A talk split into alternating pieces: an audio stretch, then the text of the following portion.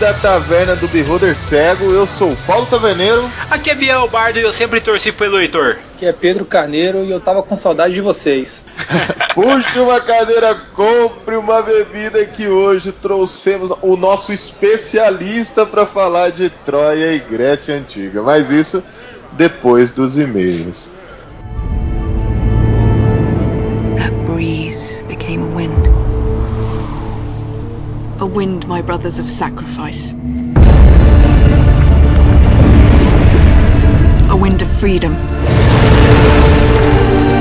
A wind of justice. A wind of vengeance.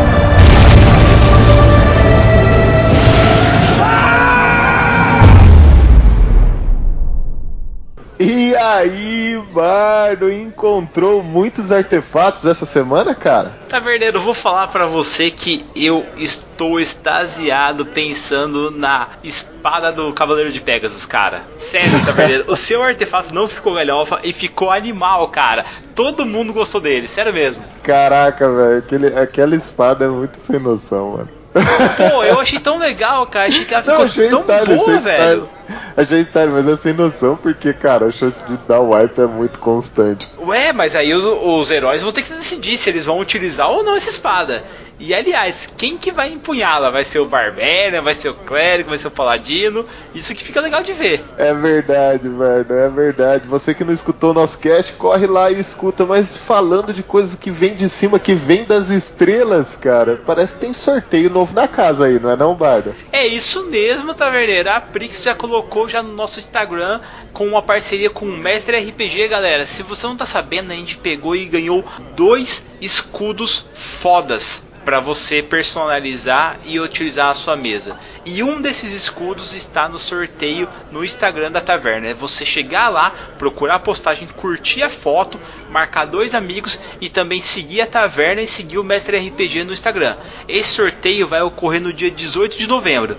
E lógico, taverneiro, para quem é padrinho, que pode concorrer a esse sorteio, inclusive do dia, de, do dia 18 de novembro, vai ter um sorteio extra no dia 30 do 10, porque a Prix decidiu que nós vamos dar mais um escudo só para os padrinhos. Então, se É. você não é padrinho ainda, você tá perdendo a chance, hein, cara? É isso aí, galera. Você que agora ficou empolgado de ser padrinho da taverna, cara, corre lá em padrim.com.br barra o Beholder Cego e faz parte do nosso programa de padrinho, não é não, Barda? É isso mesmo, galera. É muito simples. Ó, se você quiser ir lá pelo PicPay para você ganhar um cashback, é picpay.me barra Cego. Ou como o Taverneiro já disse, padrim.com.br barra Cego. É muito simples. Com 10 reais você já está no nosso grupo de padrim. E eu vou falar uma coisa para você. Olha, rolou no sábado de madrugada, que é o RPG Corujão que a gente está chamando é uma mesa onde um dos padrinhos está adaptando todas as aventuras clássicas da 3.5, a Forja da Fúria, o Orador dos Sonhos, a Pedra Fundamental, para que eu e outros padrinhos e você e a Prix possam jogar também. E não só isso, eu me empolguei, Taverneiro. E nessa sexta-feira, ou seja, galera, se você está ouvindo na quinta, dá tempo de você entrar pelo PicPay, entrar no grupo de padrinho e tentar uma vaga na minha mesa. Porque já tem nove players, cara tem nove players jogando. A Prix, quando eu falei que já tem nove players jogando, ela falou: Você tá louco, você não vai na Rise aí. Só que é o seguinte, tá vendo? Eu vou matar metade dos players na primeira sala e daí vai entrar outra galera. Quem sabe você pode estar no grupo de resgate, hein? É verdade, quem ficar vivo. Assim, o segredo da mesa do bardo é acabar a mesa. Se você acabar a mesa, pode estar sem braço, pode estar sem perna, não tem problema, você já é o vencedor. Você já é o vencedor. Lógico, é, é, ele, você, na mesa do Bar do Sobrevivendo, você vai, vai fazer parte do seleto grupo dos padrinhos conhecido como Desmembrados, tá entendendo? É, você aí que ainda tá em dúvida, mesmo que a gente entrou aqui no nosso programa de padrinhos e ainda tá em dúvida como participar, vamos lá, você entra lá no Instagram, curte a foto, segue a taverna, segue o Mestre RPG e não esquece de marcar dois amigos, hein? E se você for um padrinho da taverna, vai ter um sorteio extra pra você, meu amigo. Não tem por que você não ser padrinho. E ainda joga RPG com a gente. Nossa, Taverneiro, falou tudo, cara. Tá perfeito. Agora, quer melhorar ainda mais? É o seguinte, galera, a Taverna tem camisas exclusivas e você pode adquirir as camisas da Taverna na Montink, camisademona.com.br barra loja barra beholder cego. Lá você pode comprar as nossas estampas exclusivas e ela vai direto para sua casa, cara. Você pode pagar no cartão, pode pagar no boleto, pode pagar como você quiser, tá entendendo? É uma qualidade espetacular, assim como a Taverna garante, né, Taverneiro? É isso mesmo, gente. montink.camisademona.com.br barra loja barra beholder cego. Não esqueçam desse endereço. Vai ter aqui no link também, se você tiver com preguiça, só descer aqui clicar e compre nossas camisetas. Mas não é só isso. Não é só isso, Bardo, porque não basta tudo isso que a gente explicou para vocês. Aqui também tem desconto em miniatura, Bardo. Isso que eu ia te perguntar, Taverneiro. Eu quero comprar miniaturas aqui. Aonde que eu vou, cara?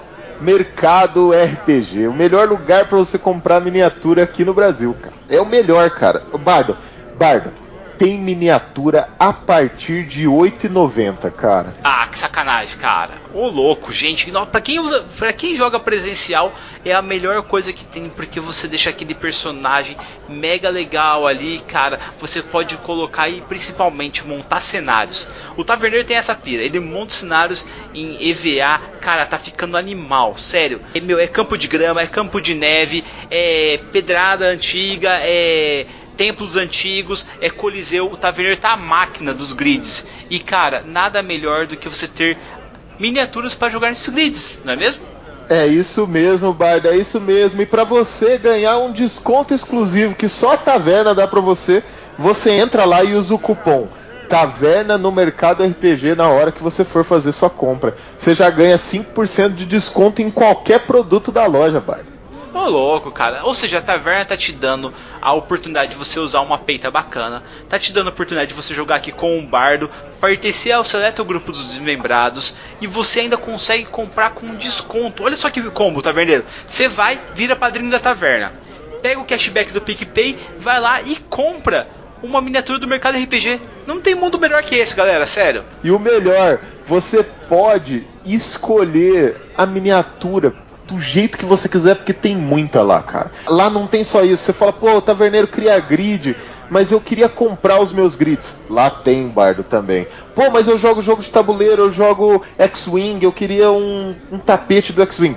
Lá tem também, bardo. Pô, vai lá e dá uma olhada, você não vai se arrepender. Dá uma olhadinha no mercado RPG. Cara, você quer saber uma coisa que você também não vai se arrepender, Taverneiro? O que? De conhecer o nosso canal do YouTube, principalmente com o último vídeo falando sobre healers, curandeiros, o famoso band-aid, galera. é verdade, Bardo. O nosso canal do YouTube é muito legal, gente. Você que não conhece, corre lá e procura a Taverna do Beholder Cego no YouTube.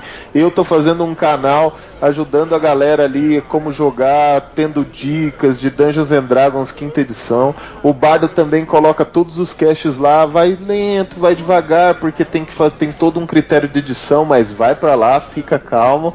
E também tem várias outras coisas e vários outros planos que logo logo estarão lá também, né, Bardo? Com toda certeza, Taverneiro. E se você quiser ouvir a Taverna, galera, você pode procurar a gente no Spotify, que nós estamos lá, tá? Coloca lá Beholder Cego que já vai aparecer nós lá. Você pode colocar a gente em qualquer agregador de podcast, nós estamos lá. Estamos na iTunes, estamos em qualquer lugar da net e é só você colocar no Google Beholder Cego. Aparece a gente em primeiro lugar. É isso mesmo, é isso mesmo, Bardo. Mas ó, chega dessa conversa aqui. Eu, eu quero saber o que, que os nossos ouvintes enviaram pra gente, Bardo.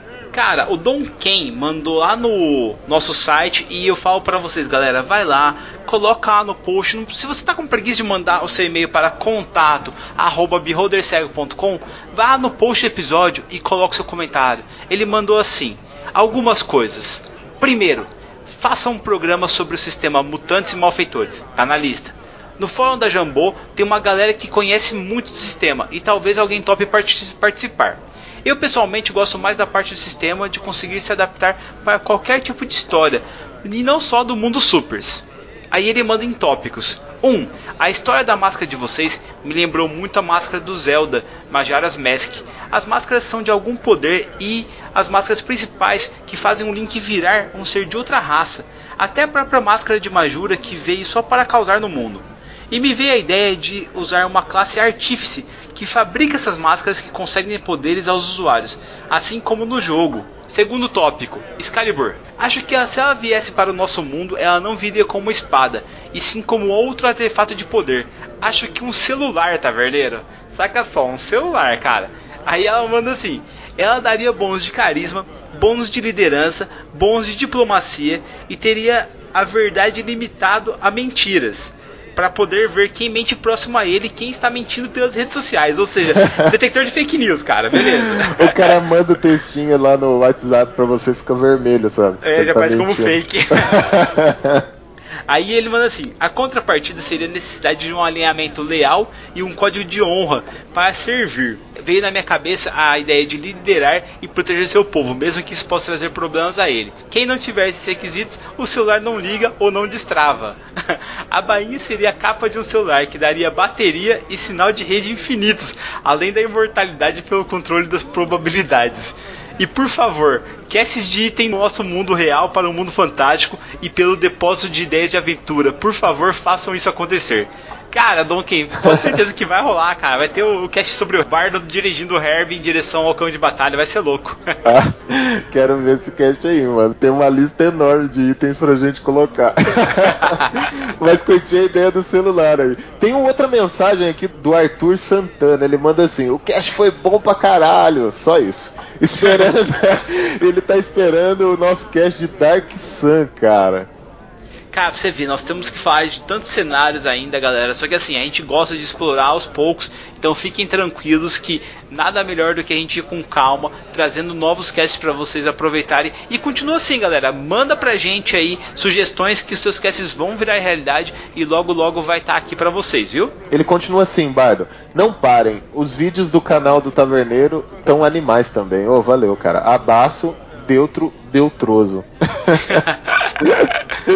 Melhor nome de personagem, mano. É isso aí, galera. Continue mandando seus e-mails pra gente, continue mandando seus comentários, porque são vocês que fazem a taverna acontecer, hein? É isso mesmo. Não esqueça o nosso e-mail. Não esqueça. Contato arroba beholdercego.com. E curta a gente em todas as redes sociais e, por favor, espalhem a palavra da taverna, galera. Eu quero ver vocês compartilhando casts nas redes sociais. Eu quero ver você falando qualquer tópico que aparecer ali do Facebook, do Twitter, que a galera fala, ô, me indica um podcast aí, que legal. Cara, já manda já beholder cego na orelha já. Sério, faz isso acontecer. Pô, Taverneiro, essa semana nós passamos a semana toda em terceiro no top da iTunes de jogos e hobbies. Vamos, galera, vamos chegar em primeiro. Pra você ter ideia, nós temos 59 avaliações lá, 5 estrelas. Pô, vai lá, gasta 10 minutinhos do seu tempo, dá mais 5 estrelas pra gente, faz a gente chegar a 70.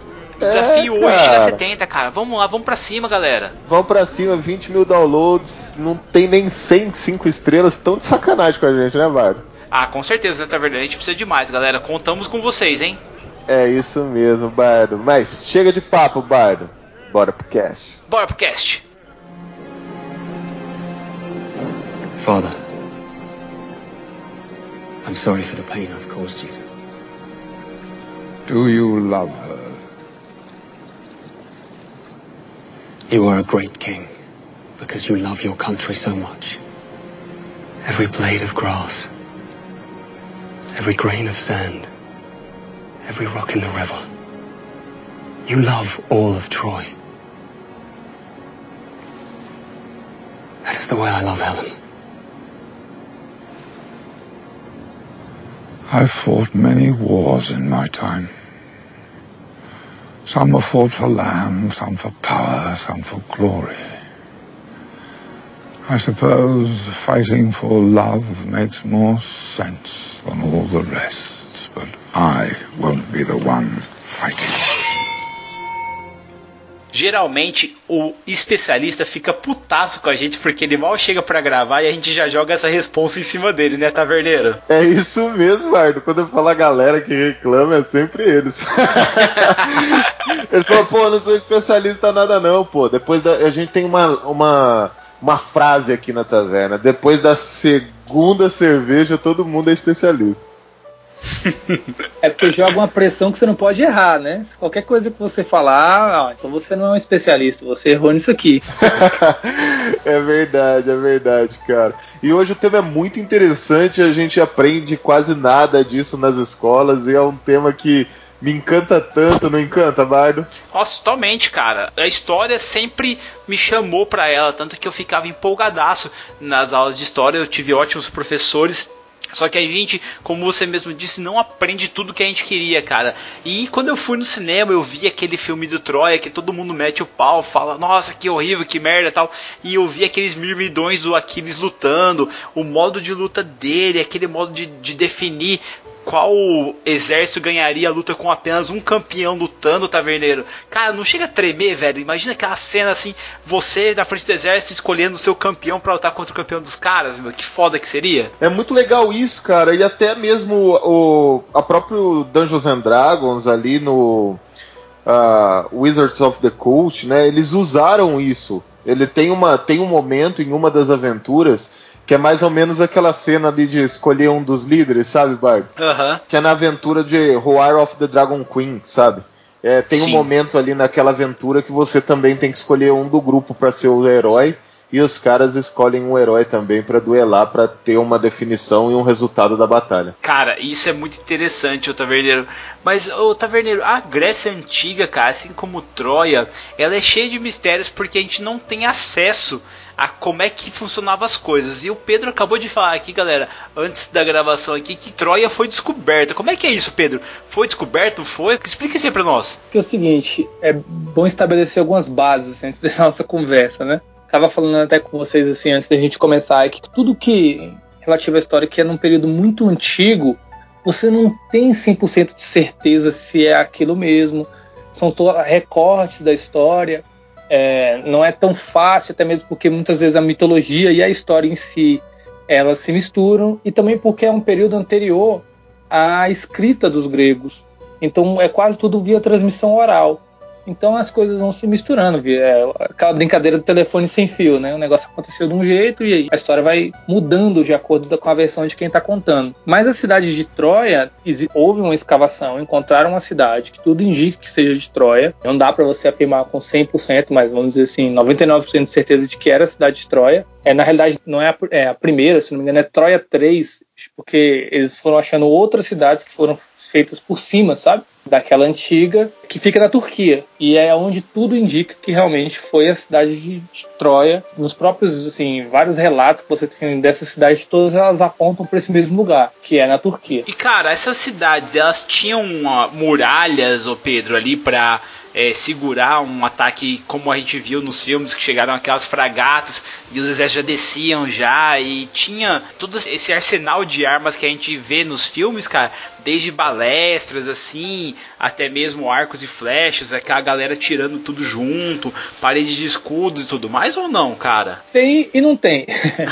Por exemplo, a muralha é algo que é extremamente comum, tá? A gente Uhum. está falando aqui de Grécia, mas é bom lembrar que Grécia, naquele período, não era um lugar, tá? Eram várias cidades que eram independentes. Eles não se entendiam como uma Grécia. Isso é uma visão nossa posterior é, sobre o lugar, mas eram várias cidadezinhas, a maioria delas tinham problemas entre elas mesmo. E era um padrão na antiguidade as cidades terem muralhas para se protegerem. Você sabe que só tem uma cidade na antiguidade que diziam que não tinha muralha, né? Que é Esparta. Eles diziam que todos os inimigos eram bem-vindos. Padrão espartano, né? Não precisa de. Pode entrar e vamos ver o que acontece. Mas- Você chegava na porta da cidade e tava escrito This is Sparta, tá ligado? É. e um fosso. Enfim, mas assim, as cidades tinham muralhas, era o principal modo de defesa. É, tanto que quando um general conseguia tomar uma, uma cidade murada, era assim, uma grande conquista. Pensar num exemplo. Pronto, Davi, o rei Davi, lá da Bíblia, conhecem, né? Sim, o cara Sim, que a- derrotou a o grande- Golias, mano, não é? Sim, claro. Então, a grande conquista dele foi tomar a cidade de Jebuseu, que seria Jerusalém, que era uma cidade murada. É uma parada surreal o cara conseguir ir com o exército tomar uma cidade murada, porque era muito difícil. Tanto que na própria guerra de Troia, o Homero, que é quem escreveu o livro, a Ilíada, que fala da guerra de Troia, ele cita muito a dificuldade que eles tinham de entrar nos muros de Troia e o orgulho e aquela arrogância que os troianos tinham de que ninguém nunca iria passar pelas muralhas deles, que eram muito fortes, enfim. Agora, em filme sempre tem um- uma máquina de guerra que não existia, um detalhe ou outro, assim. Por exemplo, em Gladiador, os cavalos tinham sela, que na época não tinha. É difícil, né? Você fazer um negócio 100% Fidedigno, né? É, é detalhe, assim. Também eu acho muito mais legal você contar uma história boa e usar um detalhe que sirva até melhor para fazer uma cena legal do que você ser Caxias e fazer 100% igual. Senão você fica, você fica endoidando com isso. Cara, uma coisa que eu sempre quero saber desses contextos históricos e definições, porque existem vários historiadores, certo? E nem sempre eles concordam com as coisas. Sim. Ou tô errado? Né? Porque Não. daí cada um tem uma vertente e tal. Um... Inclusive Sim. tem vários congressos que eles discutem algumas coisas, que é bem bacana, né? Quando a gente tá falando, existem, lógico, que fatos e teorias, né? Existem coisas que realmente foram descobertas, que daí são inegáveis, porque tem provas ali, e existem coisas que são teorias. Ou tô errado? Tem, claro. Tem um exercício que você faz no curso de história que é bem legal, que é o seguinte: o que, que a gente está fazendo aqui? Então, por exemplo, para mim, eu estou gravando com vocês do meu celular, enquanto eu estou aqui em casa, meio que mexendo nas coisas que estão aqui em cima do sofá. Para você, você já está gravando, fazendo uma outra coisa, certo? E cada pessoa que está participando desse momento aqui, ela tem uma visão diferente está fazendo coisas diferentes. E aí imagina que eles daqui a, sei lá, mil anos, eles achem o registro da nossa gravação. Só que eles achem só a minha versão dos fatos. Então, esse episódio da Taverna do Birro de Cego foi o episódio que eu estava gravando, mexendo nas coisas que estão no sofá. Foi só isso que aconteceu? Não. Mas o registro que eles têm é daquilo ali. Então você pode dizer que esse episódio da Taverna do Birro de Cego foi isso? Não, mas também foi. Vocês conseguem compreender? Não sei se eu fui claro. Não, conseguimos, conseguimos. sim, com claramente. certeza. Essa pergunta exclusiva que eu fiz aqui pra você é pra gente definir uma coisa que, na maioria das vezes, os filmes, essas referências que são utilizadas pra filmes, gibis e séries e tudo mais, eles são mais focados a fatos reais ou objetos reais encontrados, ou mais a linhas históricas feitas pelos historiadores? Eles são mais focados em contar uma história legal.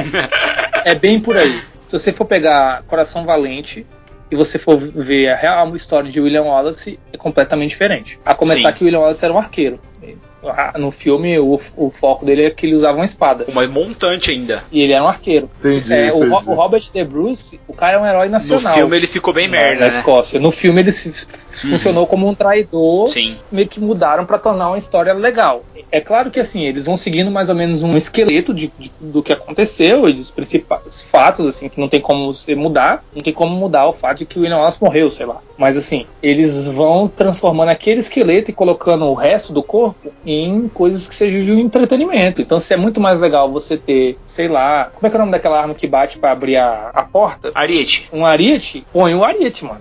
Lá na, na- ti- mas tinha ariete na época? Não, ah, não interessa, velho. Vai ficar legal? Vai, faz a cena aí. Claro que alguns elementos são bem legais. Cê- Não tem aquele momento que o Patroclo tá lutando com o Heitor, que todo mundo para pra olhar a briga? Não sei se vocês lembram dessa parte. Sim, claro. Uhum. Ali é descrição do, do texto do Homero. Fala que eles estavam numa guerra quando viram que o Aquiles, que achavam que era o Aquiles, né? Ia lutar com o Heitor, todo mundo parou pra ver os caras brigando. Então, assim, algumas coisas eles pegam igualzinho. Quem tá atento vai ver, mas muitas coisas eles fazem uma adaptação pra ficar uma história legal. Até mesmo porque se fosse pra fazer o negócio igual à história, não faz o filme, pô. Dá um livro pra você ler. Porque não vai ficar legal, vai ficar chato. É, tem que fazer esse tipo de coisa. Eu não sou totalmente caxias em relação a essas coisas, não. Não, perfeito, cara. Não deve ser muito caxias com essas coisas, porque daí também estraga um pouco da fantasia da parada, né? É, e também todo efeito cinematográfico. Isso que eu ia também. pensar, cara, porque na verdade, assim, a gente acha e vê aquelas cenas de luta, por exemplo, aí vou citar o 300 de Esparta,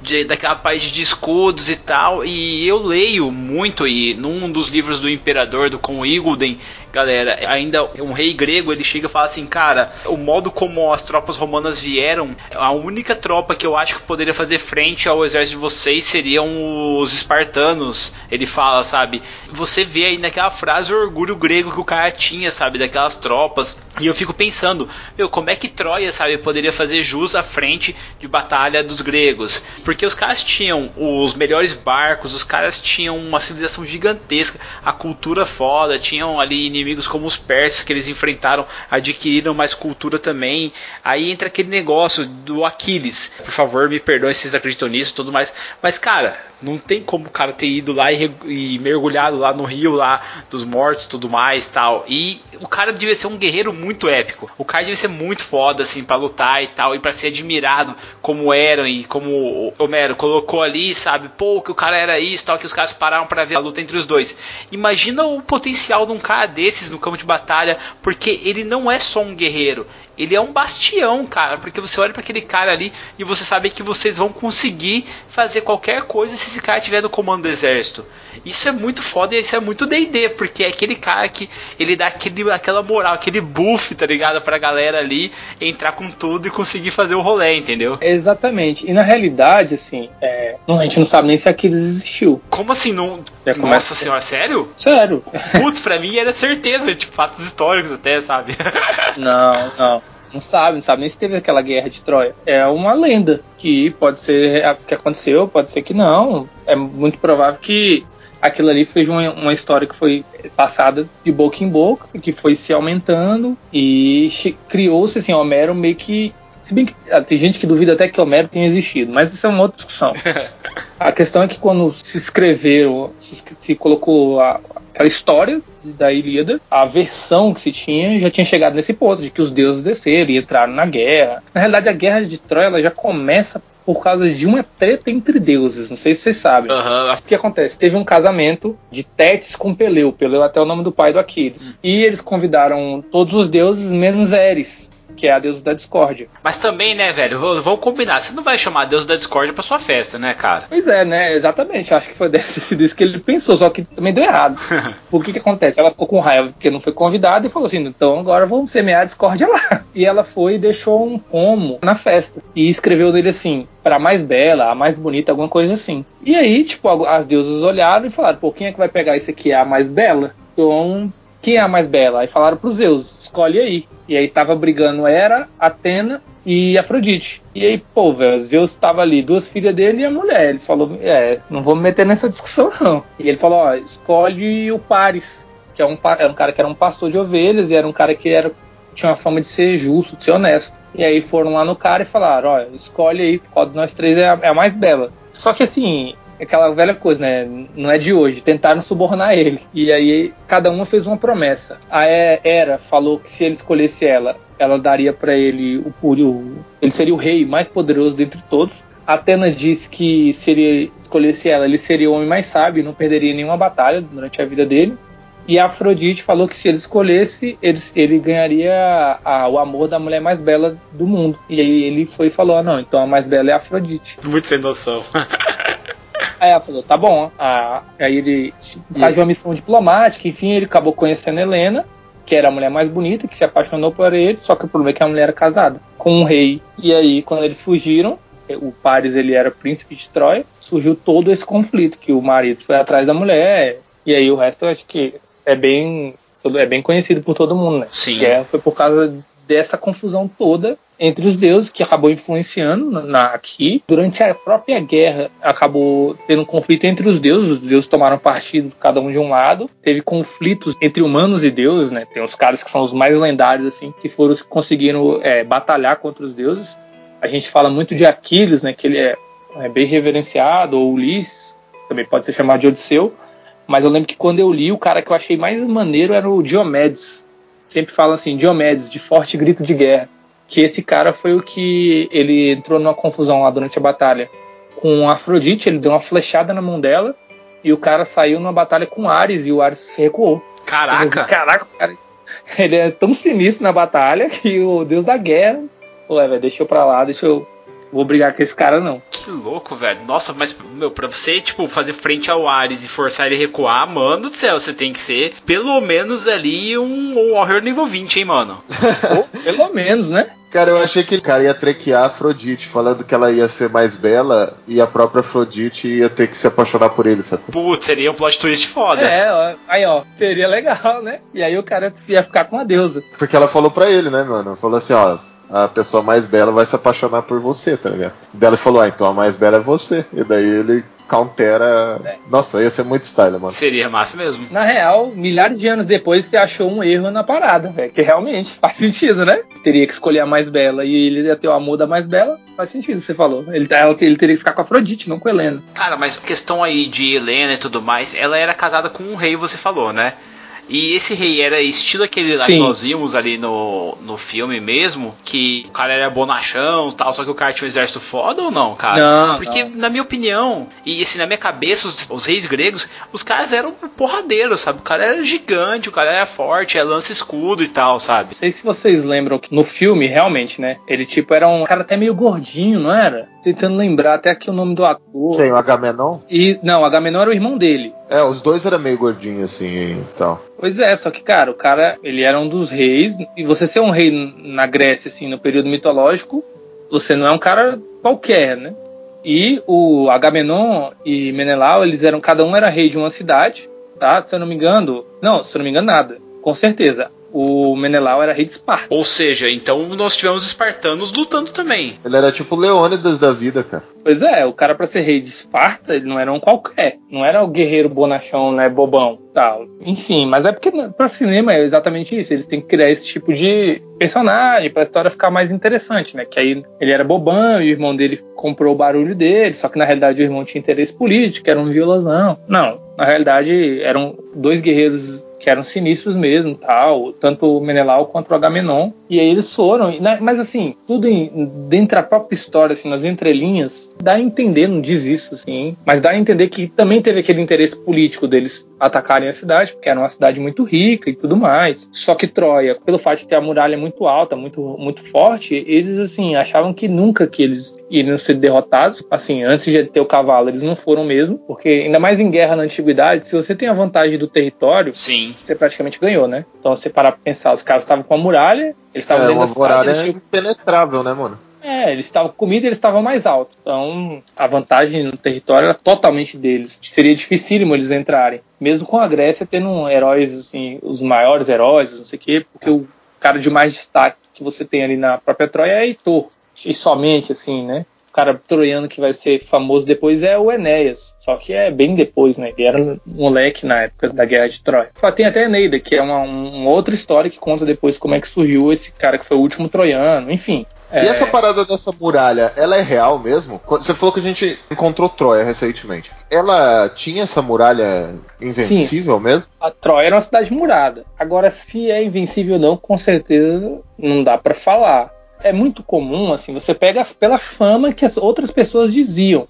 Agora, você não tem como saber se é porque realmente tinha uma, uma muralha sinistra ou porque surgiu essa lenda e ela foi se espalhando e acabou virando senso comum de que tinha uma muralha sinistra. Sabe? É, é difícil você determinar se eles realmente tinham. Mas a gente É, não achou Troia, pô? Então, mas é uma cidade em cima da outra, Taverneiro. Acho que a muralha já caiu ou cresceram tal, cara. Exatamente. Você encontra partes, não é? Você não encontra a cidade. Não é que nem Pompeia, que você tem um registro da cidade assim bem completo. Você encontra uma coisa ou outra, sabe? São milhares de anos pra você encontrar aquele negócio certinho. Agora, é aquela história. Pô, você conhece um cara que ele não pega sol, ele não gosta de alho, ele tem os dentes pontiagudos, só entra se for convidado e ele tem medo de cruz. Ele nunca disse que é um vampiro, mas você olha as evidências e fala, pô, essa merda é um vampiro. É mais ou menos isso, sabe? Você vai pegando várias características e você fala, ah, então tudo indica que era assim.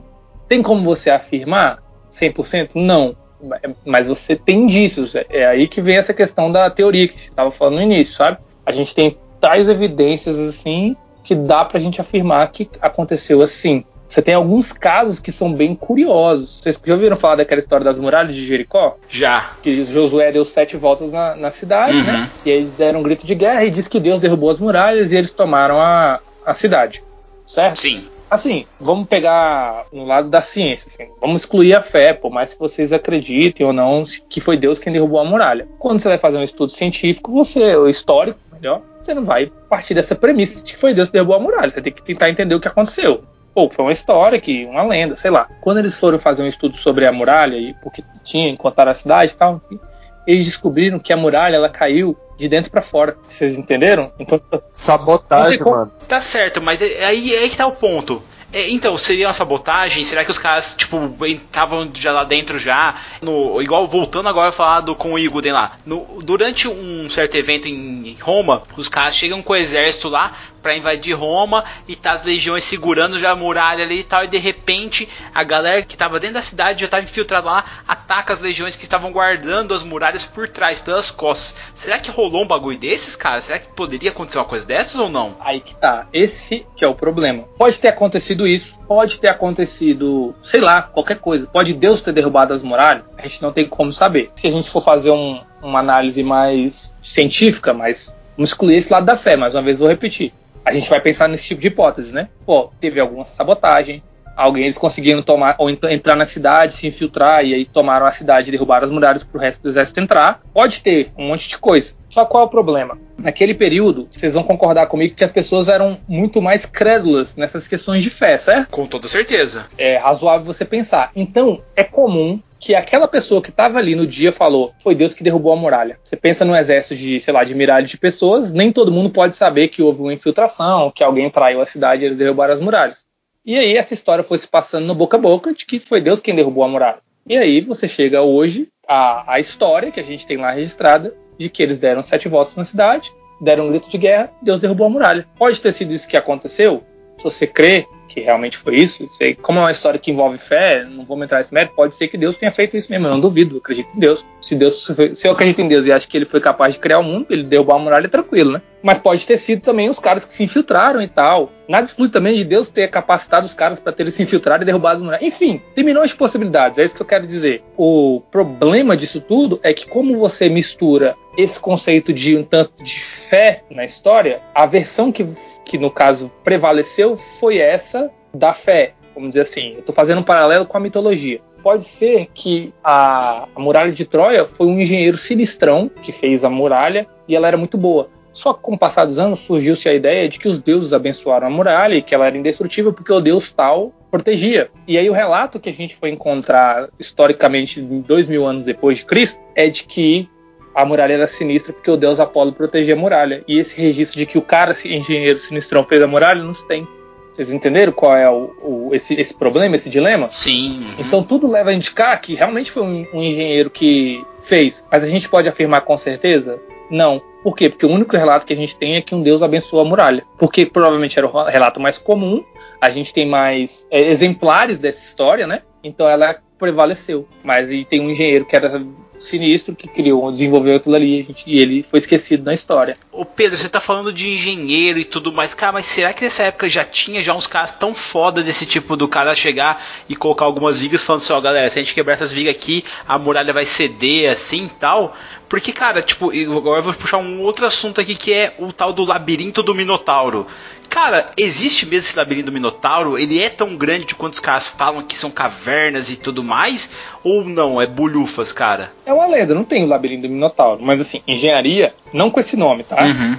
Tinha um cara chamado engenheiro, mas todos esses conceitos de matemática e tudo mais, eles são muito antigos. Eles vêm desde as primeiras civilizações pode dizer que não tinha um cara chamado engenheiro, mas se aquela muralha está de pé é porque alguém projetou ela, certo? Eles tinham um mínimo de conhecimento ali de como as coisas funcionavam para aquilo ali não cair e resistir aos ataques e tudo mais. Então, isso tinha. O labirinto do Minotauro, você já está falando aí já da, da, de, da Micenas, né? Que é já a história de Teseu, ela é, um, ela é uma posterior ao relato de Troia. É, mas não tem. Você tá falando de Mecenas aí. Eu, na verdade, eu achava que o, o, a ilha do Minotauro era ilha de Creta e debaixo dela tinha. Mentira, foi mal, falei errado. Creta. Era Creta mesmo? É então tô certo. Então, eu achava Isso. que lá tinha o Palácio do Rei, lá que, se eu não me engano.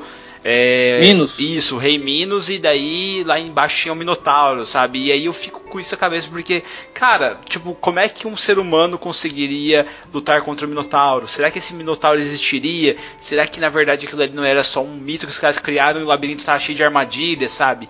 É, é muito bizarro e assim, eu não consigo meu, conceber que o ser humano naquela época já conseguia já criar labirintos debaixo da terra, sabe? Sem o bagulho tudo ceder, sabe? Pois é, cara, mas assim, na antiguidade você tem uma série de construções que são absurdas, que você não imaginaria que existiriam naquela época. Um dos problemas grandes que a gente tem, por exemplo, Roma, é, os caras tinham construções assim absurdas, faziam as coisas numa velocidade absurda e tudo dava certo.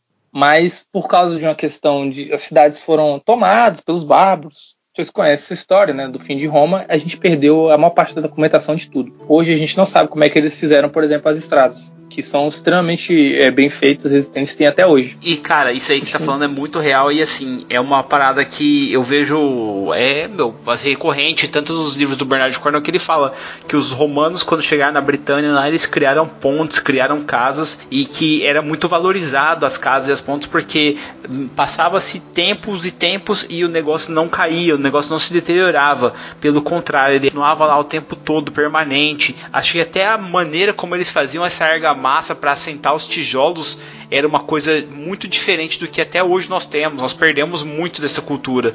A galera fala que assim, sempre que tem uma, uma civilização e essa civilização somente perde parte da cultura dela.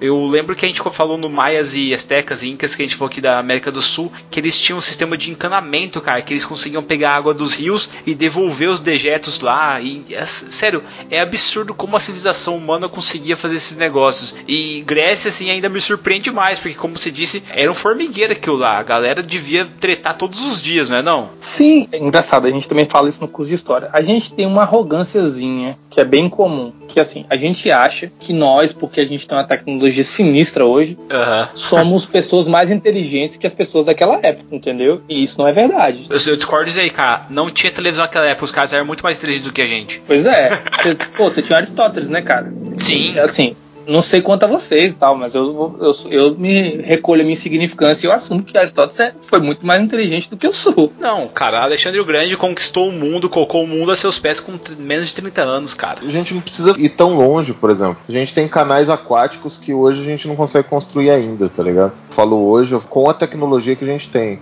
Existem construções milenares aí, as nossas construções, sei lá, caem duvido que um prédio desenvolvido hoje aguente mil anos, sacou? Sim. Agora, o que eu acho legal dessas questões da, das lendas que a gente está falando, dos mitos, é que de alguma forma, algumas dessas pessoas eram tão boas naquilo que elas faziam que se criou um mito sobre ele. Então, vamos partir da hipótese de que Aquiles existiu, vamos supor ele era um cara tão sinistro na guerra e eu não acredito que pessoas sejam invulneráveis. Eu acho que seja impossível. Quem quiser acreditar, ok, mas eu acho que ele não era invulnerável. Mas o cara ele era tão bom numa batalha que as pessoas falaram, velho, esse cara só pode ser invulnerável, não é possível. É a única explicação que a gente tem. É isso que eu acho. Acho que ele tinha uma agilidade fora do comum e o cara, além de tudo, era sortudo e sabia usar o escudo bem, cara.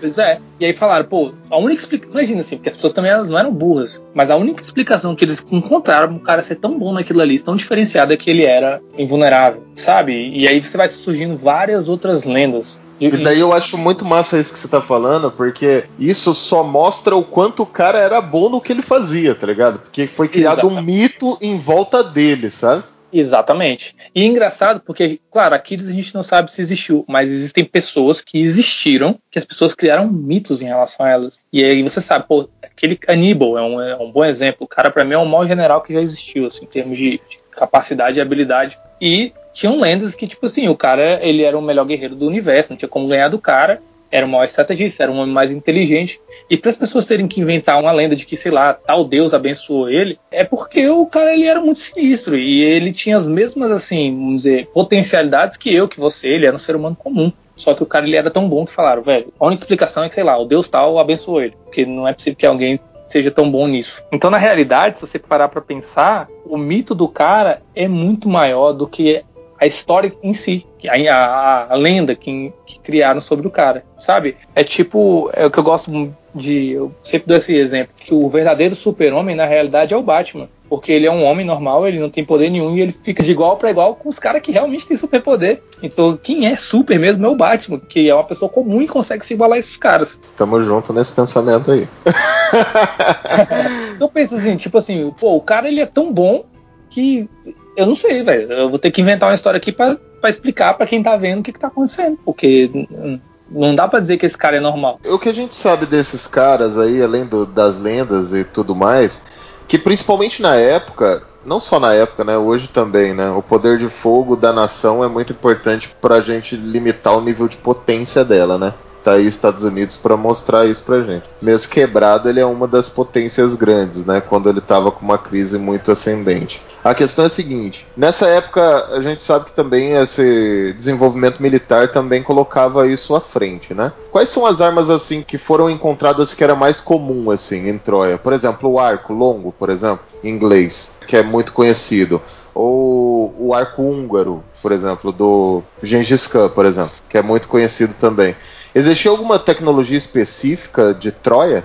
Não, porque você está ali na época da Idade do Bronze, né? É basicamente eles tinham os mesmos tipos de armamento. Pode ser que seja uma diferença ou outra, mas ela não é tão significativa a ponto de influenciar assim tanto na guerra. O que Troia tinha de realmente que se destacava ela era a questão da muralha, que era dentre todas as cidades, ela era conhecida, isso aí dentro da, da lenda, né? Por uma muralha É, que era já, já existia tribuchê e catapulta nessa época? tipo. Não, não, não. Ah, então, cara, era arco e besta. Besta já tinha? Acho que não. Acho que não. Não, então Só. era só arco. Arco cara. e funda, cara. Lembre-se das pedras. Era todo Espada. mundo lá em cima no arco. Espada, lança, né? Lança era muito comum. Óleo, né? É, Óleo. era meio que enquanto. O que, por exemplo, você vai ter de diferencial em algumas cidades, como Tebas e Esparta, é o modo de treinamento e o modo como o Estado influenciava no exército. Então você pega uma criança espartana, é, se você é um espartano, você é um guerreiro e você vai fazer isso desde que você é criança. E você vai comparar com uma cidade qualquer outra,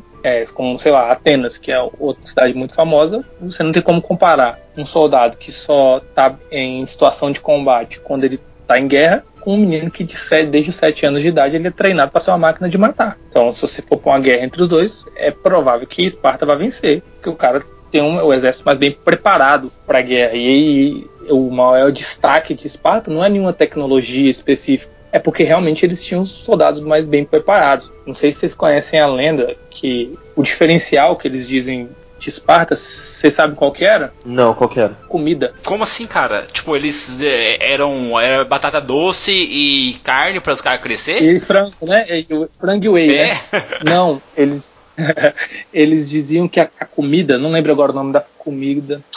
Enfim, podia pegar um livro aqui, mas vai, vai dar trabalho, mas a comida era tão ruim que ninguém que era de estrangeiro conseguia comer. E aí era muito falado, cara, como é que você consegue comer esse negócio que é tão ruim? E eles falavam que se o cara ele era acostumado a viver assim numa, numa situação tão difícil, tão ruim, o cara dormia num lugar ruim, ele comia uma comida ruim, tudo era ruim, tudo era, era, era difícil. Você formava um cara que ele, quando ele estivesse em qualquer situação difícil, numa situação de batalha, ele estava confortável. Nada seria uma novidade para ele, sabe? Ah, mas eu tô dormindo mal. Pô, eu durmo mal todo dia. Ah, mas eu tô comendo uma comida que é ruim. Comida. Mataram um animal lá, cruz, enfim.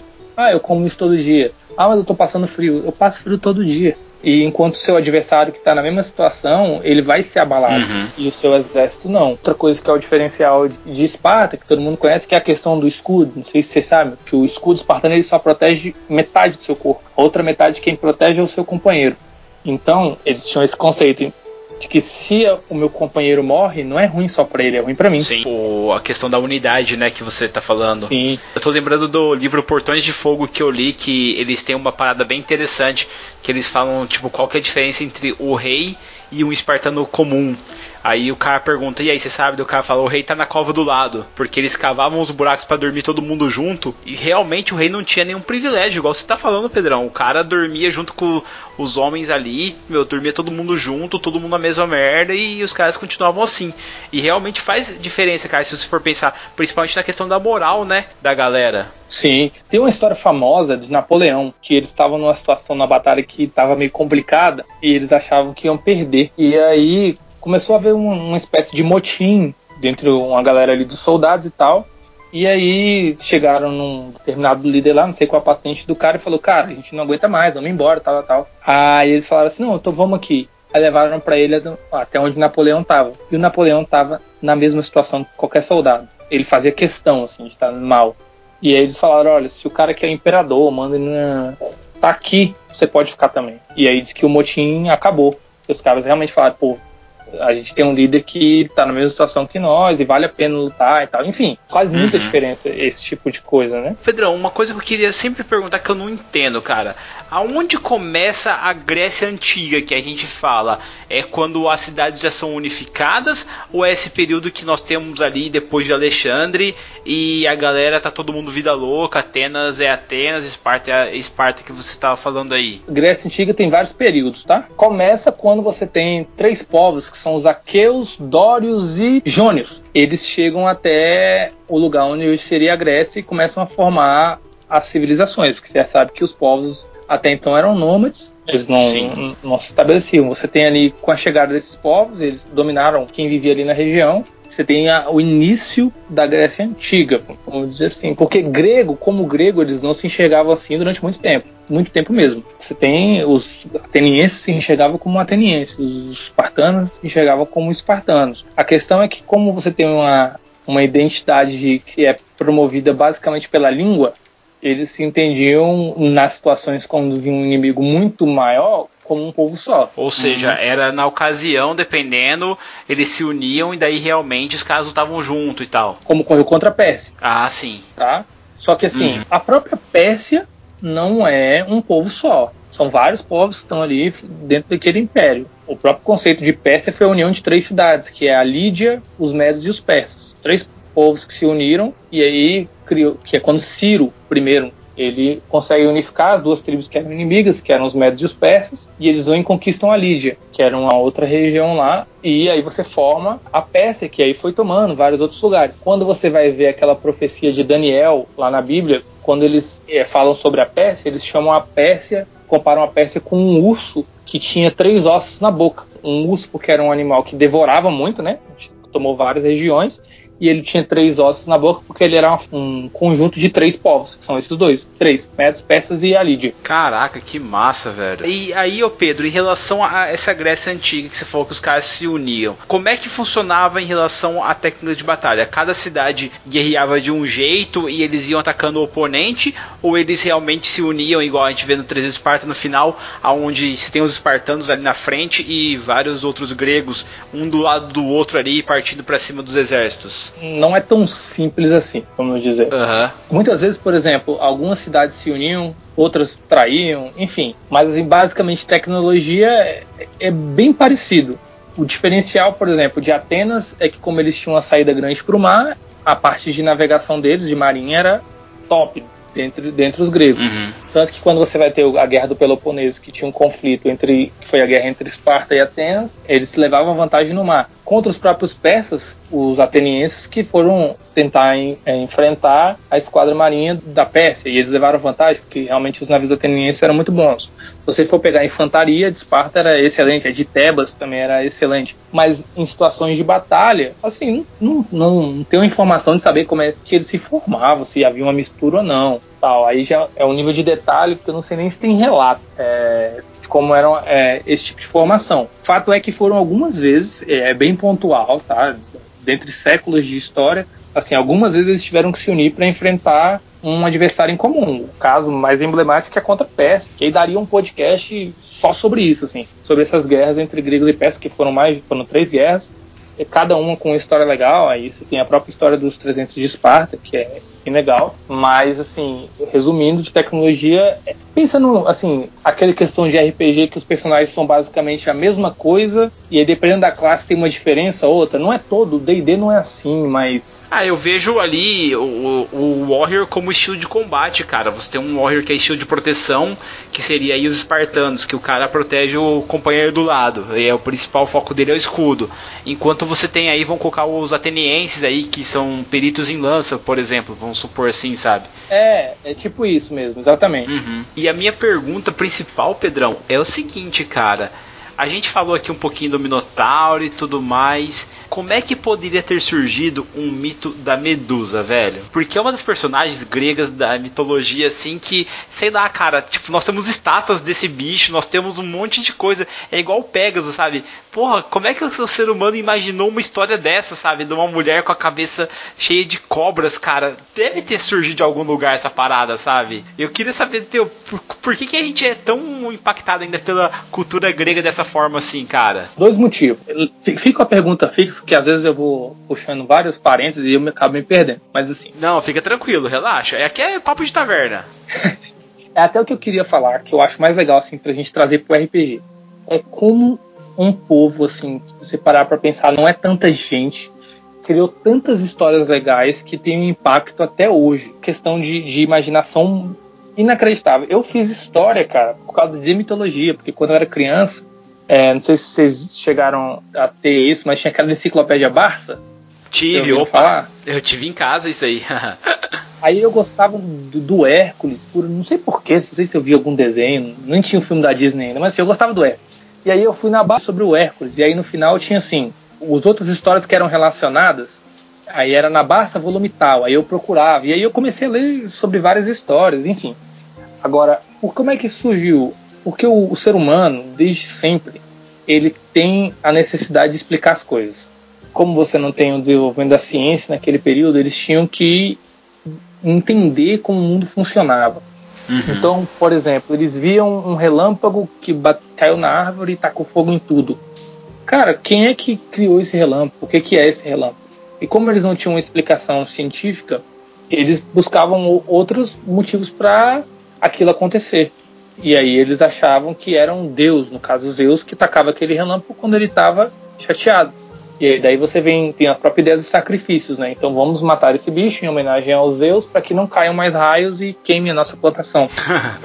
Todas as culturas sempre teve isso, ó. tanto que o primeiro deus e não a parte das culturas é sempre é o sol, porque o sol está relacionado ao sustento das pessoas, né? As, as plantações, então eles geralmente adoram o sol no início. Mas enfim, eles tentavam explicar o mundo com as ferramentas que eles tinham e é bem possível que assim alguma vez eles fizeram um sacrifício e a colheita veio boa e eles acharam que se eles voltassem a fazer esse sacrifício a colheita ia vir boa tem uma, uma cena no aquele filme da Joana Dark que eu acho bem legal que é quando ela encontra o diabo na cela não sei se você lembra Sim. que ele fala assim pra ela é, tá, o que, que, que aconteceu? Ela, não, Deus pegou essa espada e desceu ela do céu e deu pra mim. Ele, tá, mas você já parou pra pensar que pode ter acontecido? Aí mostra diversas situações, tipo, dois caras brigando, um morre e deixa a espada lá. É, sei lá, um cara que pega uma espada e joga. Aí ele falou assim, dentre todas essas, todas essas possibilidades, você imaginou justamente essa? Aí mostra a espada descendo do céu com a luz e aquele barulho, né? Oh, e é muito isso, assim. Tem várias outras coisas que eram cotidianas que eles acharam que era a espada caindo do céu, que eles acharam que realmente foi tal Deus que abençoou eles. Eles começaram a repetir isso e a criar outras histórias para explicar tudo que estava ao redor deles. Como é que surgiu o fogo? Ah, teve um cara chamado Prometeu que roubou o fogo dos deuses e ele foi e, e trouxe fogo para o homem. Eles foram criando histórias para explicar a realidade que estava ali em torno daquelas pessoas. E isso foi tomando uma proporção tão grande que foi crescendo essa lenda a tal ponto que gerações depois as pessoas acreditavam que aquela história foi o que realmente aconteceu. É, você pega o próprio Alexandre, que isso aí a gente tem documentado. Ele achava que a- na, na ascendência dele se você tinha Hércules e Aquiles. Nossa, isso que eu acho massa. Tipo, os caras pegam os mitos e colocam, não, é que eu sou da linhagem de Hércules. Tal. E, inclusive os espartanos, eles diziam que em- no sangue dos espartanos estava o sangue de Hércules, não é isso? Sim, porque aquela história que alguém criou para explicar alguma coisa, o raio caindo na árvore, ela foi repetida tantas vezes que foi criando aquele telefone sem fio a ponto da pessoa realmente achar que não foi um raio que caiu na árvore, que foi Zeus que estava zangado, tacou a- o raio na árvore e se a gente, quando a gente matou aquele boi, ele parou de cair raio nas árvores e a nossa colheita foi boa, então é porque Zeus existe. E aí chegou um ponto que o cara ele nem discute que Zeus existe. Aquilo é uma realidade, se você discorda da existência de Zeus, você que é o maluco. Faz sentido, mas cê- cê- você deu uma volta legal aí e não me falou. Da onde você acha que veio a Medusa, cara? Cara, não tenho a menor ideia, sabe por quê? Porque a, a, a Medusa não é uma lenda só grega. Isso que eu acho bem interessante em algumas É? lendas. Porque é, é. Ela também tem, tem coisas parecidas com a, com a Medusa, se eu não me engano, na Ásia. É igual o dragão, não sei se você já ouviu falar nisso, mas assim, o dragão, você tem a lenda de dragão em, várias civilizações que nunca tiveram contato entre si e o padrão de dragão é o mesmo. É, isso é bem bizarro. Realmente, o dragão ele existe em várias civilizações. Eles nós temos ali é, locais que eles são adorados ou temidos. Mas a questão da górgona, da medusa mesmo, cara, eu nunca vi em outras. Não, então, cara, eu- quando eu, eu sou meio fissuradão por dragão, né? E eu fiz uma saga de RPG aí com os caras que dragão era o centro da conversa, sacou? Tudo Sim. rolava em torno dos dragões. E daí pra fazer isso e se tornar um pouco mais, ah, tipo, mais aceitável pelos players, uma lógica racional e tudo mais, eu comecei a procurar vários mitos e várias histórias de dragões e, e tudo mais, né? E cara, eu descobri uma coisa que é muito legal. Em várias culturas, a evolução da cobra, né, do snake, da do réptil, ela é muito presente, sabe? Assim como, por exemplo, as górgonas, assim como os homens lagartos, assim como os dragões, sabe? Todos vêm do réptil, assim. E ela Sim. tá presente em todas, todas as culturas. É, é, é bem bizarrão isso aí. Sabe qual é a minha teoria em relação a isso? Dinossauro. Cara, será que seriam ali, no caso, os dinossauros ou mesmo crocodilos, alguma parada assim? Eu fico pensando talvez se esses caras eles acharam algum fóssil de um Tiranossauro Rex, vamos supor. Uhum. Eles acharam só aquela cabeça, né? Vamos dizer assim, só o esqueleto. E aí, cara, eles, eles não tinham como explicar aquilo, porque eles nunca viram um outro, mas você tem um negócio material, uma prova material, que é aquela, aquela, aquele esqueleto. E aí eles tinham que criar uma explicação razoável para aquilo. Então, ah, então existe um ser mágico que é o dragão. Ah, É bem complicado. Você sabe que tem gente, sim, historiador, que acha que dragão existiu, né? É bem bizarro essa história. Claro que a maior parte das pessoas que ah, é, nem leva eles a sério, assim. Mas é porque é tão surreal o fato de você ter culturas que nunca conversaram entre si terem o mesmo animal com as mesmas características, com um tipo de história parecido. É, em vários outros assuntos, quando isso acontece, você fala, é, realmente aconteceu. Por exemplo, sabe a história do dilúvio lá de Noé? Sim. todo mundo tende a achar, já, já é é até quase pacífico, não chega a ser pacífico, mas assim, a maior parte das pessoas que o dilúvio, vamos dizer assim, de certa forma, ocorreu.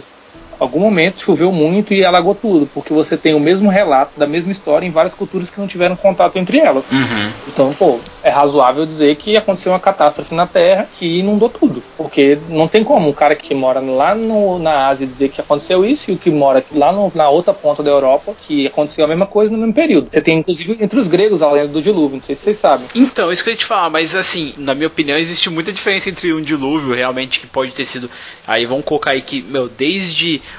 um, um puta de um pedaço de gelo que caiu e provocou uma onda e juntamente com uma questão de muitas chuvas assim ao mesmo tempo, sabe? Pode ter caído um meteoro na água, tá ligado? E feito aquela puta daquela onda, sabe? E alagado um monte de lugar. Sim. Realmente eu acredito nisso. Mas, cara, assim, o, o dinossauro em si, a gente não tem eles espalhados por tantos lugares assim pra ter a mesma característica, sabe, do dragão. Mas eu sei é. que é isso, cara. Eu sei que é isso. É um complô, tá ligado? É uma organização que, na verdade, cuida dos dragões ainda vivos e não quer que isso saia pras pessoas. Porque, cara, não tem lógica. Se vários outros fatos é, são considerados existentes, se populações distintas acreditam naquilo, por que, que o dragão não é uma, um, um fato que é, pode ser viável? É, esse Sim. é o ponto que tem gente que acredita que dragão existiu levanta. É justamente essa linha que eles seguem. Não é que eu tô falando que dragão existiu, tá ligado? Mas pode ter existido um réptil com asa e gigantesco, igual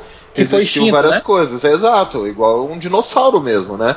Porque assim, a gente sabe que o, o fóssil dos répteis, ele teoricamente é mais fácil achar, porque ele tá numa superfície maior, provavelmente foi o animal que sofreu o último impacto, né? Por causa da mobilidade dele, então a facilidade de migração, a facilidade de se ausentar de uma situação difícil, por exemplo, o dilúvio, por exemplo, mesmo. Então ele tem uma capacidade maior, então teoricamente o fóssil dele é mais fácil de encontrar, entendeu? Porque ele vai ficar mais acima, ele resistiu mais tempo a isso. Porém, cara, é, nada impede que eles, eles foram para algum lugar, é, sei lá. Cara, você não, É, não- não assim- descarta a possibilidade, não. Não do dragão que a gente tem mitológico, é óbvio, mas Claro. uma criatura gigantesca que tenha realmente asas. assim. Porque assim, o que ocorre é que também, se existiu o dragão, vamos partir dessa hipótese. Muita gente vai achar que a gente é maluco, mas vamos partir. Não deveria ter muito, porque um bicho daquele tamanho ele precisa de muito recurso para sobreviver. Ele come muito, sabe? É, Sempre você vai ter animais pequenos e você tem maior quantidade do que os grandes. Isso é, é bem básico, né? Porque o, o grande precisa de muito mais comida que o pequeno para sobreviver. Acaba que é mais difícil você encontrar o fóssil desse bicho também, até mesmo pela quantidade. Mas assim, é teoria, né, cara? Seria muito legal se um dia encontrassem, imagina. Aqueles caras, eu falei, eu falei, tá ligado? É, o cara que era taxado como maluco, né? Vai poder esfregar na cara de todo mundo aí e tal. Mas aí, só para terminar de responder a pergunta que vocês fizeram, por fim, essas histórias todas se espalharam porque você tem um cara que se chama Alexandre que criou um, um conceito de helenismo, que é aonde ele chegava, ele levava a cultura grega e ele misturava a cultura grega com a cultura local. Então, vários outros povos que não conheceram um grego em si, porque a própria Alexandre era grego, mas ele, quando foram conquistados por Alexandre, eles tiveram contato com a cultura grega e essa cultura se misturou com a cultura grega. Então, se ele ouviu falar sobre Górgona, ele adaptou depois aquela história da Górgona à realidade dele. E, e como Alexandre foi um, um negócio tão singular na história, tanto que eu, eu citei para vocês a profecia de Daniel, né? Daniel, quando ele vai falar de Alexandre na profecia, ele compara Alexandre com um leopardo com quatro asas. Vocês conseguem imaginar qual é a interpretação disso? Sim ou não? Não, o leopardo de quatro asas, cara. É, por quê? Leopardo, o que, que você pensa quando você fala em leopardo? Cara, o leopardo é um tigre grande, né, no caso. Velocidade. É. É, então, porque a, as conquistas de Alexandre foram num período muito curto, foi tudo muito rápido, né? E ele tinha quatro asas, porque Alexandre ele tem uma característica ímpar, tinha, ah, depois tiveram outros, mas assim, até aquele momento foi ímpar, ele se espalhou pelas quatro direções. Geralmente um império, ele tomava tipo assim, a gente vai pro oeste, e aí eles iam tomando tudo que tinha pro oeste, sabe? Uhum. Até chegar a um limite. Alexandre não, ele se espalhou pelos quatro cantos, ele foi para norte, sul, leste e oeste. Então eles compararam ele com um leopardo com quatro asas. Quatro asas porque ele voou né, era rápido para os quatro cantos do mundo e ele foi crescendo assim de uma maneira violenta. E esse cara, por crescer tão rápido em tão pouco tempo, ele conseguiu espalhar a cultura grega por basicamente toda a Europa e toda a Ásia. E aí, todos os povos hoje têm, de certa forma, um pouquinho de cultura grega. Massa, cara. E agora a melhor parte a gente levar isso pro RPG, como é que nós conseguiríamos colocar essa galera na comitiva de um grande líder, tipo o Alexandre, tendo que espalhar a cultura helenística pelas outras culturas, cara? Como é que eles conseguiram fazer esse desafio de diplomacia? Porque o Alexandre, o Pedrão, ele era diplomata, né, cara? Ele chegava e tal, e conversava e tentava levar na conversa. Em último caso, ele partia pra ignorância, não é? Cara, o Alexandre ele era tudo, né? O cara era bom em tudo. Ele era um bom diplomata, usou muita questão de casamento, né, dentre as pessoas gregas com os povos. Ele mesmo casou, né, com uma princesa na Babilônia Hum. para conseguir ele, de certa forma, pacificar e unir, enfim. Eu tô mestrando uma campanha agora que é basicamente isso que você me perguntou. A gente começou nos tempos mitológicos, tá? Uhum. Começou com Grécia, com Guerra de Troia, foi o meu ponto de início. É, a, a aventura, que a primeira aventura que eu mestrei, ela se passa, acho que se não me engano, são três meses depois da Guerra de Troia. Todos os meus personagens, eles, de alguma forma, eles foram impactados pela guerra e aí, tanto quando a gente foi fazer as apresentações, todo mundo diz onde é que eles estavam na Guerra de Troia, sabe? E aí todo mundo criou basicamente ali a sua história. E aí a gente está fazendo essa parte mitológica. E aí eu estou colocando os mitos dentro da campanha. Então eu mestrei uma aventura com eles que eles estavam em Esparta e eles foram resolver um conflito com, se eu não me engano, com Micenas e tal, e lá eles conheceram Agamenon, que participou da Guerra de Troia, que era o rei, o surgimento de dragões na Grécia, eles, que, na verdade eles foram os responsáveis por surgir dragão na Grécia. Eu tô misturando, né? Uhum. E aí o meu plano é depois de, da ao longo da campanha a gente vai saindo cronologicamente do período mitológico e vai misturando até que a gente consiga contar só os eventos históricos com os personagens participando. E aí eu usei o, o, aquele conceito de tecido da realidade, onde você vai ter eventos que acontecem tanto no mundo mitológico quanto na Terra, aqui com Alexandre, com esses caras todos. E aí eu ainda tô, tô indecisa, não sei se eu vou fazer isso ou não, que é a minha ideia seria de quando esses personagens na Terra mesmo normais morressem, eles fossem para o mundo mitológico. Que foda. Então, por exemplo, você imagina uma cidade grega como Esparta e Atenas, e eles vão viver em conflito lá no mundo mitológico. E um dia o Alexandre morre e surge lá. Todo mundo vai brigar para ter aquele cara na cidade deles, entendeu? Porque é um ativo sinistro. Sim, enfim, é isso aí eu ainda tô Pô, maturando. legal. Massa pra Não tá. caralho. Só que aí, o que acontece? Como eu tô colocando meus personagens com uma ideia assim, eles são meio que. Como eles são personagens mitológicos, eles não envelhecem igual todos eles. Só que eu tô fazendo com que eles desbravem não só a Grécia, mas o mundo todo. Então eles já estiveram na Dinamarca e aí eles entraram em conflito com os deuses de lá. A gente já foi até no Japão. E aí eu já coloquei a mitologia japonesa com os deuses de lá e, e- e os, e os deuses estão entrando em Suzano, si.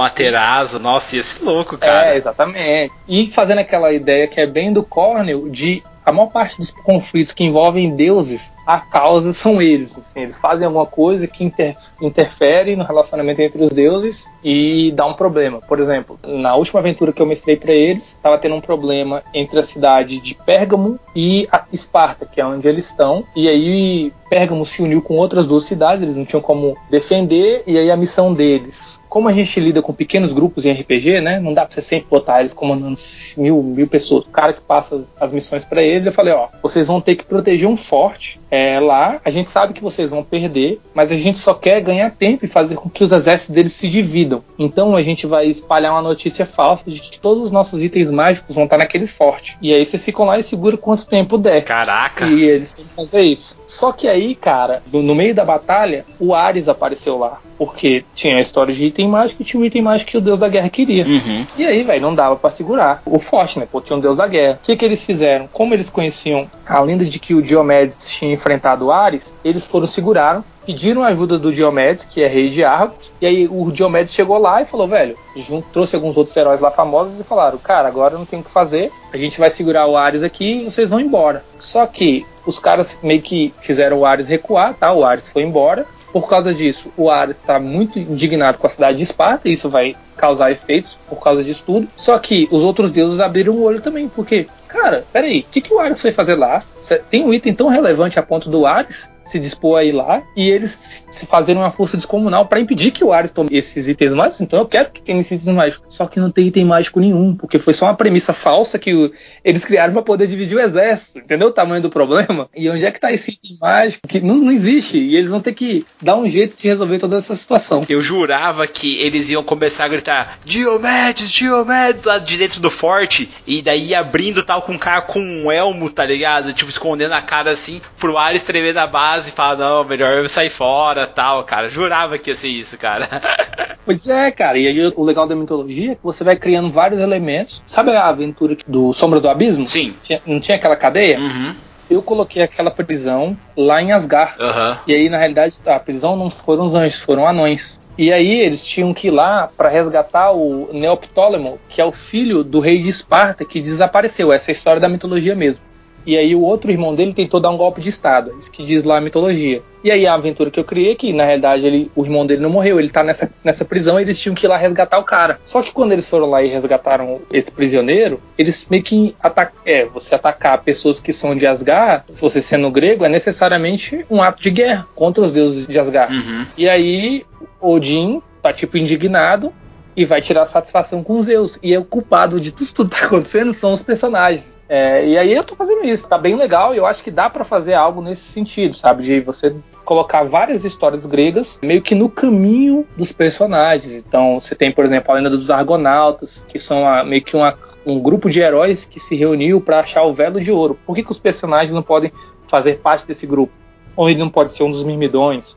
Enfim, Cara, é muito foda isso que você tá falando. E deixa eu fazer uma pergunta pra você. Você falou de várias passagens ali, principalmente de Troia. Uma coisa que assim, eu vi no livro do Percy Jackson, fiquei maluco. Pedrão, existe alguma chance dos sobreviventes de Troia terem saído pela porta dos fundos durante o massacre da cidade e tal, e terem fundado Roma? Posteriormente a todo esse tempo, porque a premissa que os caras dão ali é que os romanos eles inventaram um modo de luta para realmente para ferrar com os gregos, porque eles odiavam os gregos e ao mesmo tempo amavam tudo que os gregos tinham. E aí tá a explicação porque a Roma saqueou tanto a Grécia, tantas estátuas e tentaram copiar o modo como os gregos tinham as colunas e tudo mais, sabe? No livro assim, cara, eu aceitei aquela história tão bem, cara, que eu falei, porra, seria muito foda se tivesse realmente acontecido uma parada dessa, sabe? Porque os caras já, já conheciam seriam o, o, estilo de luta e tal, cara. É justamente a história de Roma, no mito. Quando uhum. os gregos entraram, que aí é a famosa história do cavalo de Troia, que todo mundo conhece, né? Que Aquiles morreu. Quando Aquiles morre, cara, é tipo um desastre, porque eles perderam o melhor soldado deles. Eles já tinham perdido o Ajax, que também era um guerreiro sinistrão.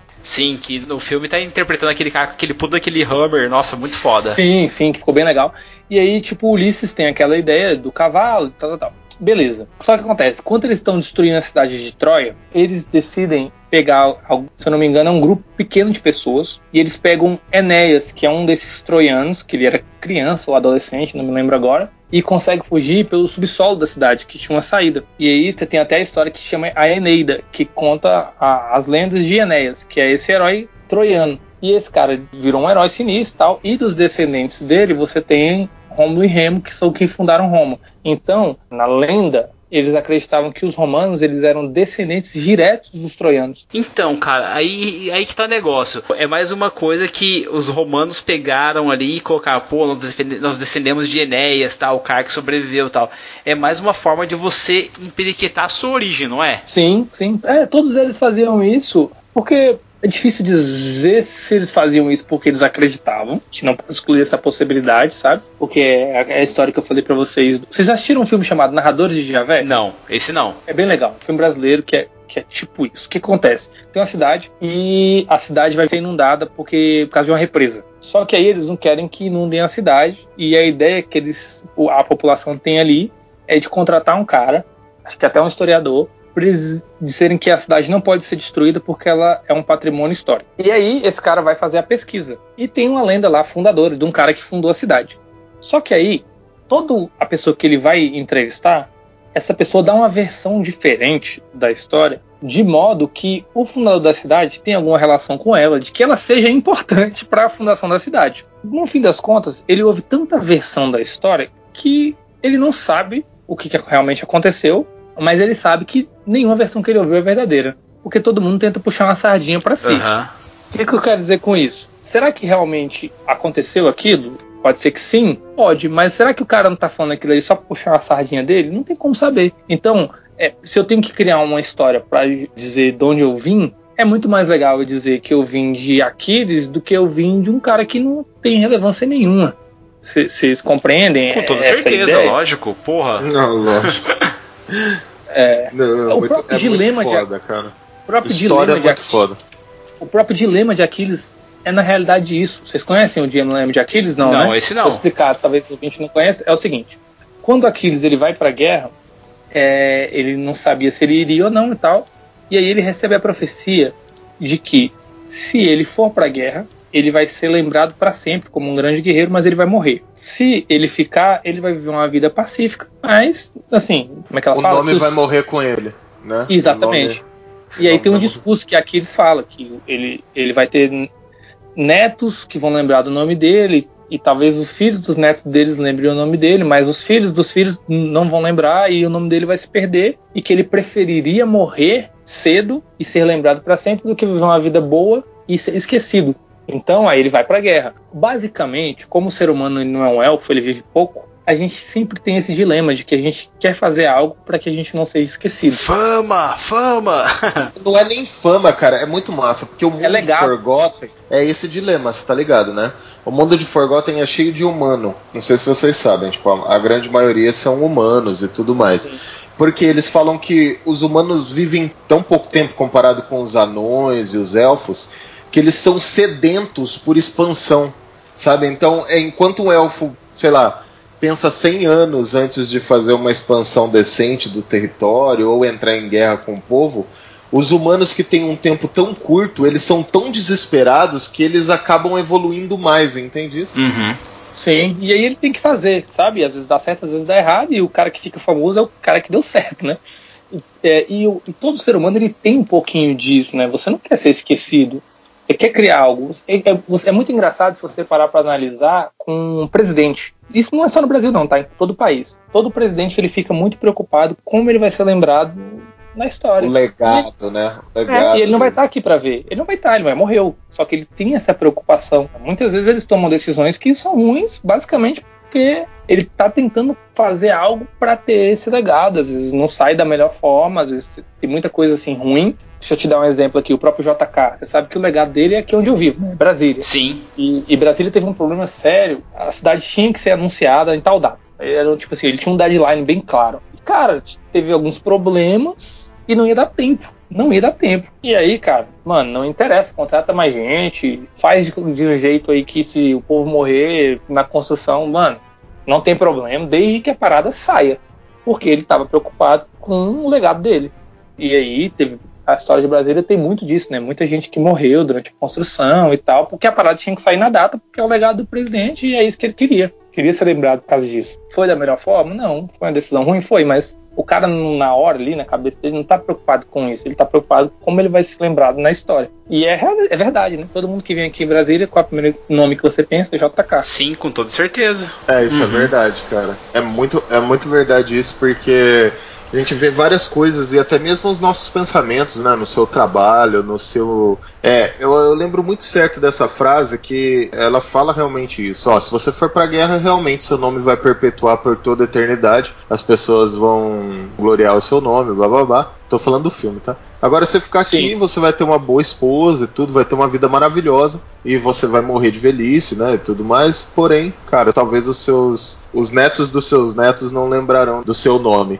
E daí ele ele prefere ir pra luta e até numa cena do próprio filme ali, o Agamenon vira pra ele e fala assim: "Cara, eu vou conquistar essa cidade e é o meu nome que vai perpetuar e não o seu. Eu vou enterrar o seu nome nas ruínas de Troia." Tá ligado? E, Sim. e é, é muito legal, porque Cara, ele não estava presente na conversa, sacou? E ele fala o, aonde dói do Aquiles. Sim, porque mas é um sentimento muito comum, assim, é, de- dentro do grego, isso não é história mesmo, mas tem, cara, ó, as pessoas não gostam desse filme, muita gente fala, eu, eu amo esse filme.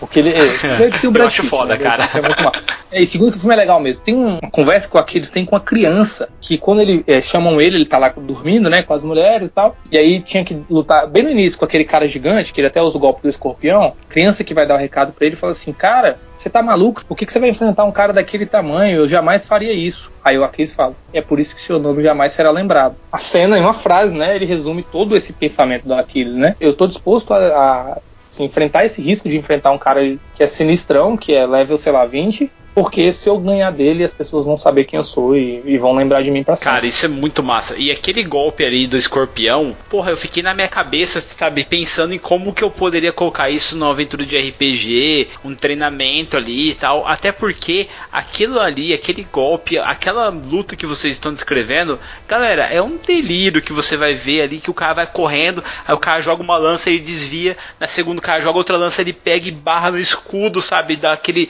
aquele bloco e tal, ele joga o escudo porque o escudo tá pesado com a lança ali presa, ele vai, ele salta do lado direito dele, ele levanta aquela espada que na minha opinião é uma espada curta, né? Não é uma espada longa aquilo lá. E ele só aplica no pescoço e tira assim, o cara cai, velho, desmonta aquele gigante caindo e passa fala, mano, como que o cara fez isso, sabe? É muito foda, cara. Sim, sim.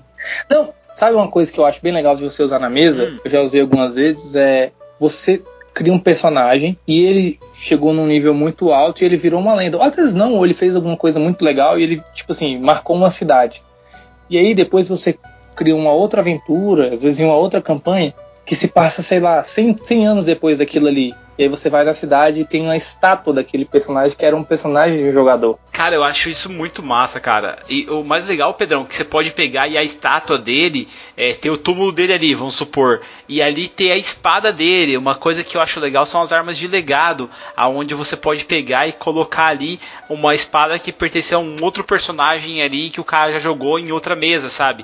Eu acho isso muito bacana, Sim. cara. É muito legal de ser feito. Pô, e pro personagem, o cara que tá jogando assim na sua mesa, ele de- deve ser muito legal, deve ser muito gratificante, né? Você pensar, caraca, o personagem que eu criei virou uma lenda e agora a gente tá numa outra aventura pra pegar a minha espada numa, numa outra mesa que a gente jogou. Então, enfim, é legal. Dá pra você fazer muita coisa com, com esses conceitos de mitologia grega. Com toda certeza, cara, concordo plenamente com você, Pedrão. Mas ó, o taverneiro teve que se descer lá no sótão pra ver o problema com os goblins e eu vou subir a música aqui, a gente conversar um pouquinho mais e montar uma mesa sobre a Grécia Antiga e a Batalha de Troia. Até o próximo cast, tchau, tchau.